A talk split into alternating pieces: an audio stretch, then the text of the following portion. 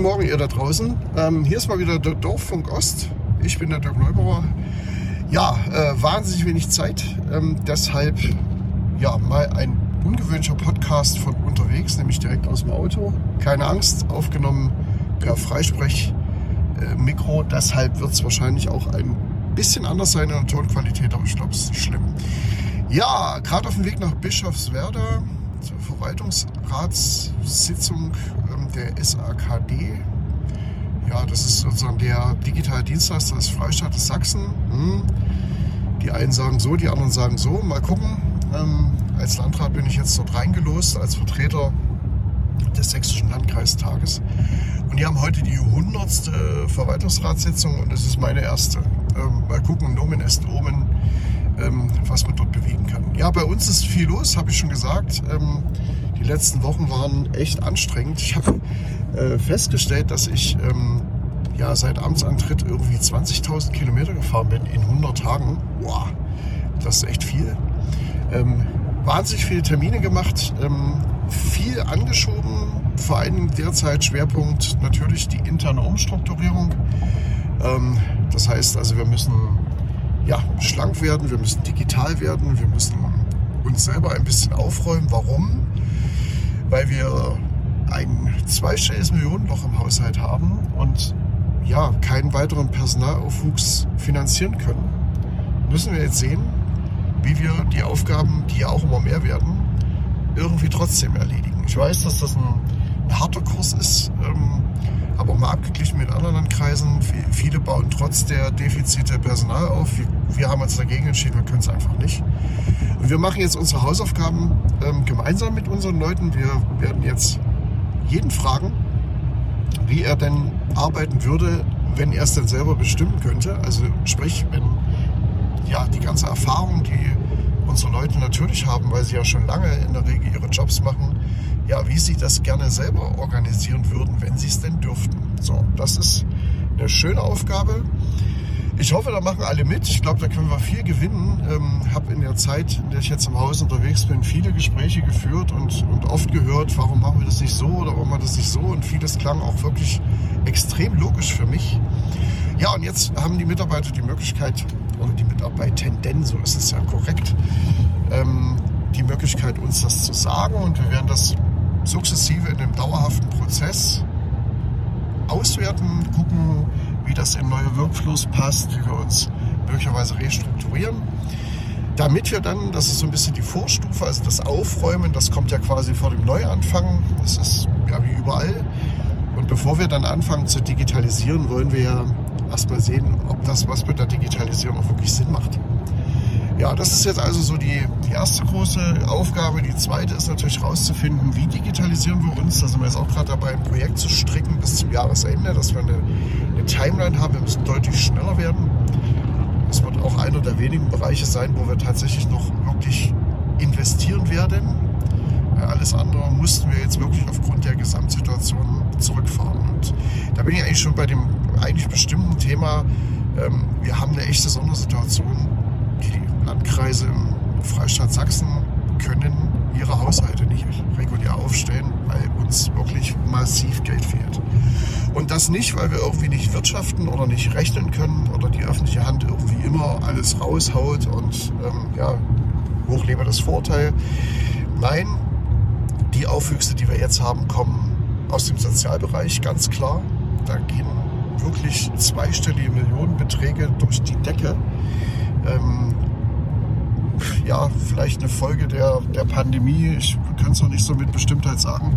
Auf jeden Fall entwickelt sich das gerade sehr dramatisch und wir haben mit, einem, mit knapp 170 Millionen Euro ist das mit Abstand inzwischen der größte Haushaltsposten im Landkreishaushalt. Ja, also noch äh, vor den viel gescholtenen äh, Personalkosten, die jetzt irgendwie knapp unter 90 Millionen Euro liegen, bei immerhin 1500 Leuten. So. Ja, auch da kommt natürlich eine Veränderung. Ähm, die Tarifforderungen stehen im Raum. Die muss man ja dann wohl weiß ich schon mal grob geschätzt mit einplanen, auch wenn wir noch nicht wissen, wie es ausgeht. Aber auch da, um das mal bildlich zu machen, das kann jeder ausrechnen. Ja, wenn das 5% sind pro Jahr äh, und ja, das ist jetzt die Worst-Case-Rechnung, ähm, ohne Klammer auf, erwähnen zu müssen, dass ich das unser Mitarbeiter nicht gönnen würde, Klammer zu. Eine reine Rechnung, 5% pro Jahr, bei einer Ausgangsposition von knapp 90 Millionen Euro. Ihr rechnet bitte selber aus, was das am Ende bedeutet.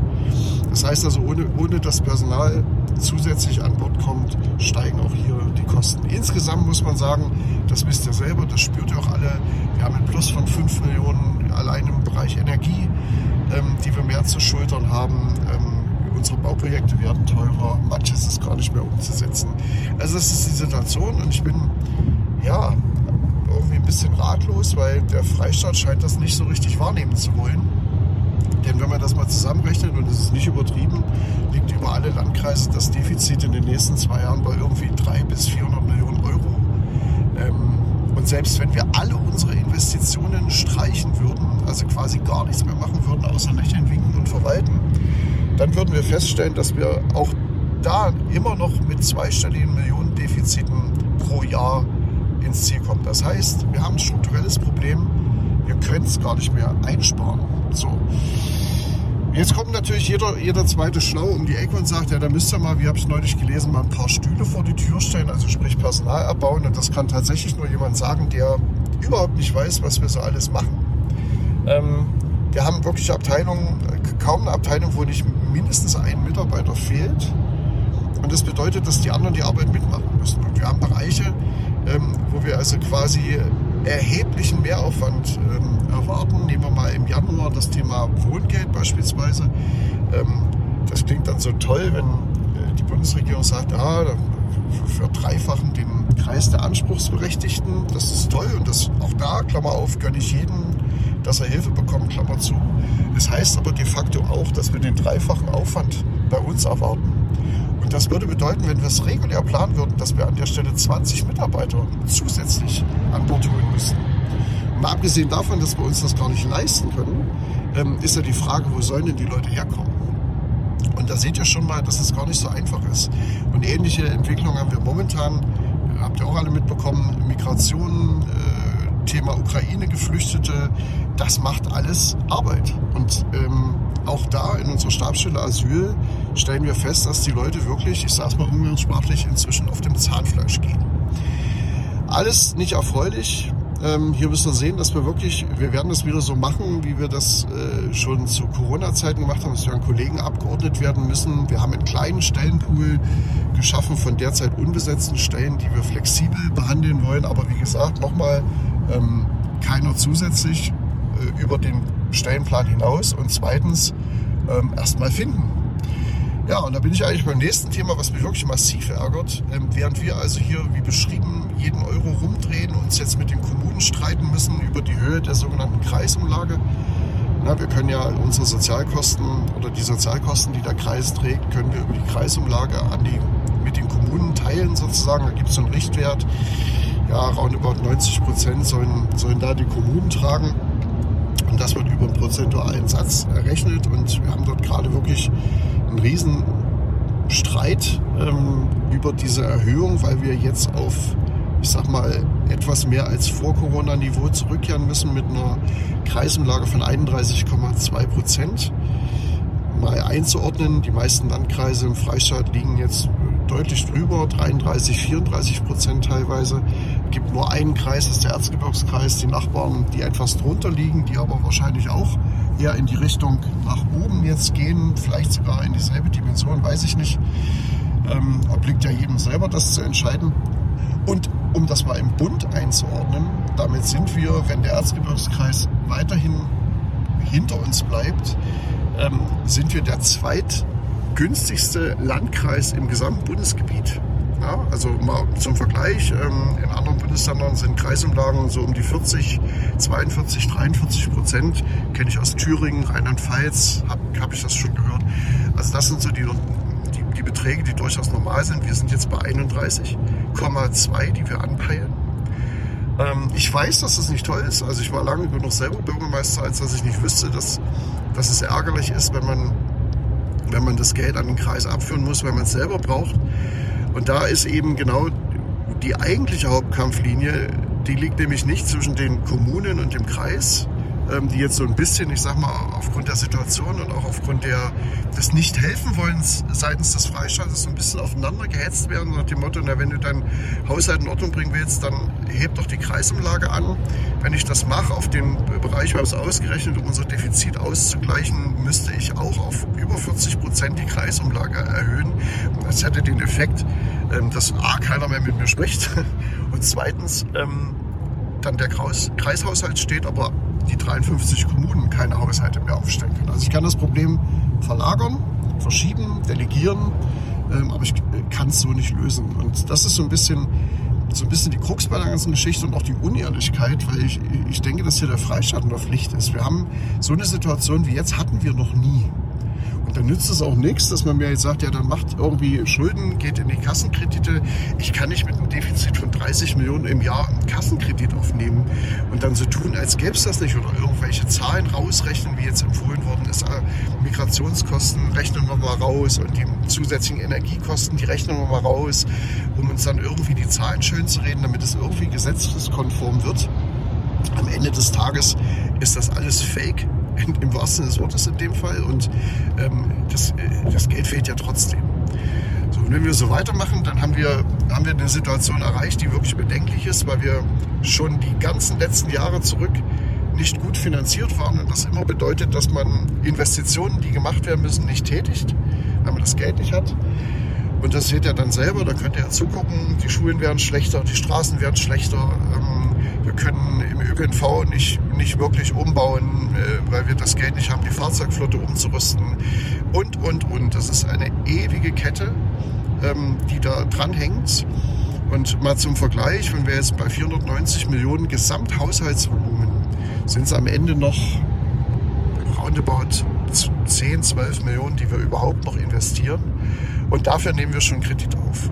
Das heißt also, aus dem laufenden Haushaltsvolumen sind wir gar nicht mehr in der Lage, wirklich zu investieren. Ja, und ähm, das liegt ganz gewiss nicht daran, dass wir irgendwie, dass wir irgendwie äh, unwirtschaftlich arbeiten. Es gibt sicherlich Bereiche, die wir optimieren können. Das wissen wir selber. Das sind wir jetzt auch dran.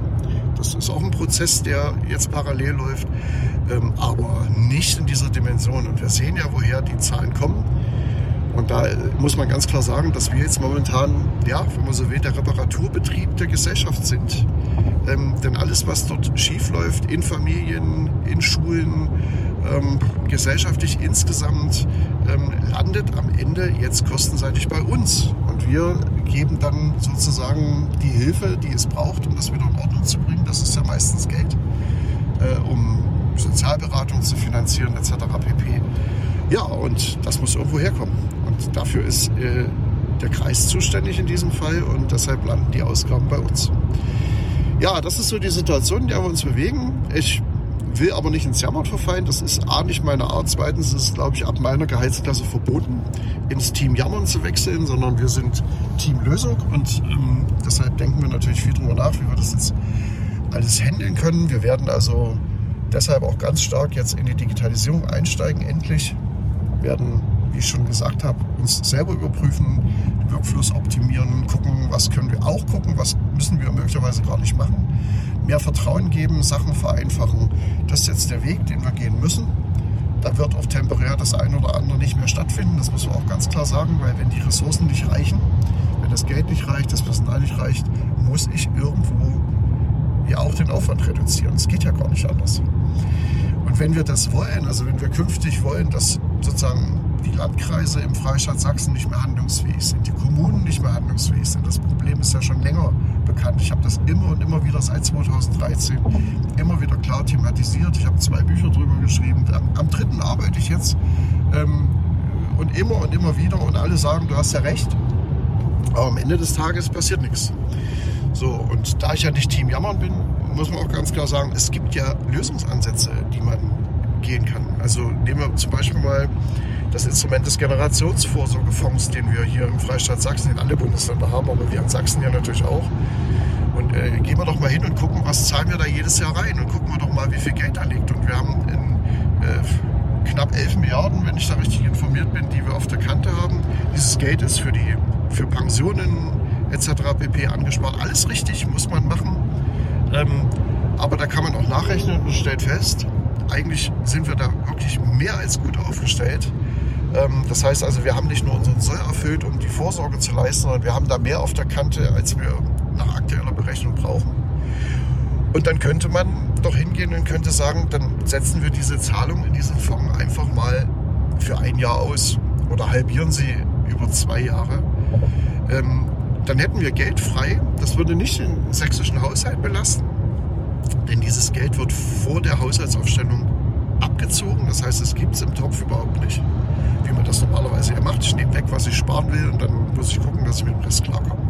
Das macht ja ein Bundesland auch nicht anders. Aber wenn wir das jetzt machen würden, dann hätten wir auf einen Schlag tatsächlich das strukturelle Defizit der Landkreise ausgeglichen. Und vielleicht sogar noch ein bisschen mehr. Das heißt, wir könnten uns jetzt die Zeit kaufen, über diese schwierige Phase zu kommen, um umzubauen, um uns anzupassen, um resilient zu werden, um in die richtigen Bereiche zu investieren. Wir wollen in die erneuerbaren Energien einsteigen. Auch ein Landkreis wie unserer muss klimaneutral werden. Ähm, das müssen wir irgendwann mal machen.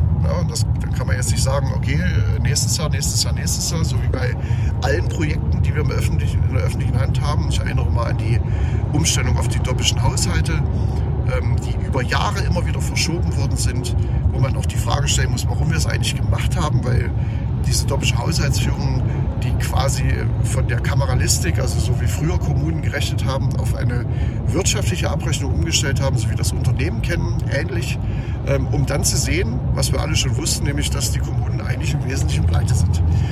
Ähm, hat ein wahnsinniges Geld gekostet, unglaublich viel Kraft. Am Ende hat der Freistaat selber gesagt, na wir machen das nicht, weil das geht so bei dem Bundesland irgendwie nicht. Ähm, da war ja bei mir dann sozusagen endgültig der Ofen aus, weil ich das gar nicht verstanden habe, warum wir das nun tun und der Freistaat das nicht tun muss. Aber egal. Aber jetzt führen wir die Mehrwertsteuer ein. Jetzt höre ich wieder, das war jahrelang, jahrelang geplant. Wir haben es mit einem wahnsinnigen, wahnsinnigen Aufwand, mit äh, unglaublichem Engagement der Leute selber bei uns umgesetzt. Jetzt höre ich, es wird vielleicht noch mal um zwei Jahre verschoben. Ähm, die Online-Angebote der, der Kommunen, ähm, das Online-Zugangsgesetz, was eigentlich bis zum 31.12. diesen Jahres hätte umgesetzt sein sollen. Gucken wir doch mal, wo wir da stehen. Es ist erbärmlich. Man kann es gar nicht anders sagen. Das heißt, wir sind nicht modernisierungsfähig, wir sind starre, wir sind langsam, das sind nicht logisch, und jetzt wäre doch die Zeit in so einer Krise, die uns aufzeigt, dass es in die falsche Richtung geht, die uns an vielen, vielen Stellen schmerzhaft beweist, dass wir Dinge anders machen müssen. In so eine Krise muss man reinstarten, muss man rein investieren, muss sich umbauen und muss gestärkt aus so einer Krise rausgehen. Jede Krise hat eine Chance. Das bedeutet, in die Erneuerbaren einzusteigen, das bedeutet, Workflows abzuspecken. Das bedeutet digitalisieren, das bedeutet wieder den Bürger in den Blick zu bekommen, sagen, was will der eigentlich, ähm, was müssen wir eigentlich machen, damit äh, ein Bürger einen guten Service bekommt, ähm, wie müssen wir uns da sortieren, wie sieht die Zukunft aus, wie ist der Forecast auch finanziell. Das müssten wir jetzt eigentlich machen, aber das kann man mit Mangel und in Not eigentlich nur schwer leisten. Ich finde es schade, dass wir, dass wir immer, immer der Situation nachlaufen obwohl wir es eigentlich alle wissen. Die Landesregierung weiß das. Ich hab, äh, bin ja, was das betrifft, wirklich kein Geheimniskrämer und auch eine Gebetsmühle. Ich habe mit etlichen Ministern und Ministerinnen gesprochen. Es wird immer wieder thematisiert, zuletzt erst gestern Abend. Am Ende des Tages muss ich immer wieder feststellen, es ist sehr bedauerlich. Es gibt Schulterklopfer für gute Ideen, aber ansonsten gibt es eigentlich nicht wirklich Hilfe. Ja, das ist die Situation.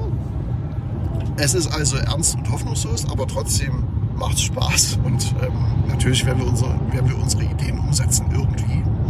Und ich bin da wirklich sehr dankbar auch den vielen, vielen Mitarbeitern unseres Hauses und Mitarbeiterinnen, die das mittragen und die jetzt durch dieses Nadelöhr mit uns gemeinsam gehen müssen. Da muss der Elefant jetzt durch, das ist so. Ähm, ich weiß, das wird hart, ich weiß, das ist auch nicht, nicht wirklich schön, das wird jeden was abverlangen. Aber ich denke, dass wir keine A eigentlich keine andere Wahl haben und B ähm, tatsächlich viel lernen werden und es auch schaffen können, uns selber der Sache anzupassen, wie auch immer wir das hinkriegen. Das müssen wir jetzt machen. Das wird Anfang nächsten Jahres so richtig durchstarten und die nächsten Jahre sind die Modernisierungsjahre im Freistaat, äh, im, im, Landkreis Mittelsachsen, ist nicht bei der Freistaat. Ähm, da wahrscheinlich nicht. Schade. So, ähm, ich bin inzwischen beinahe in Dresden Ähm, habe jetzt noch bis 9.36 Uhr, 58 Kilometer bis zu meinem ersten Termin. Ich wünsche euch ein wundervolles Wochenende. Danke fürs Zuhören. Sind wieder um die 20 Minuten. Ähm, ich hoffe, es war nicht langweilig. Äh, in diesem Sinne, ach so, und Sonntag einen schönen ersten Advent. Bis dahin, euer Dogma.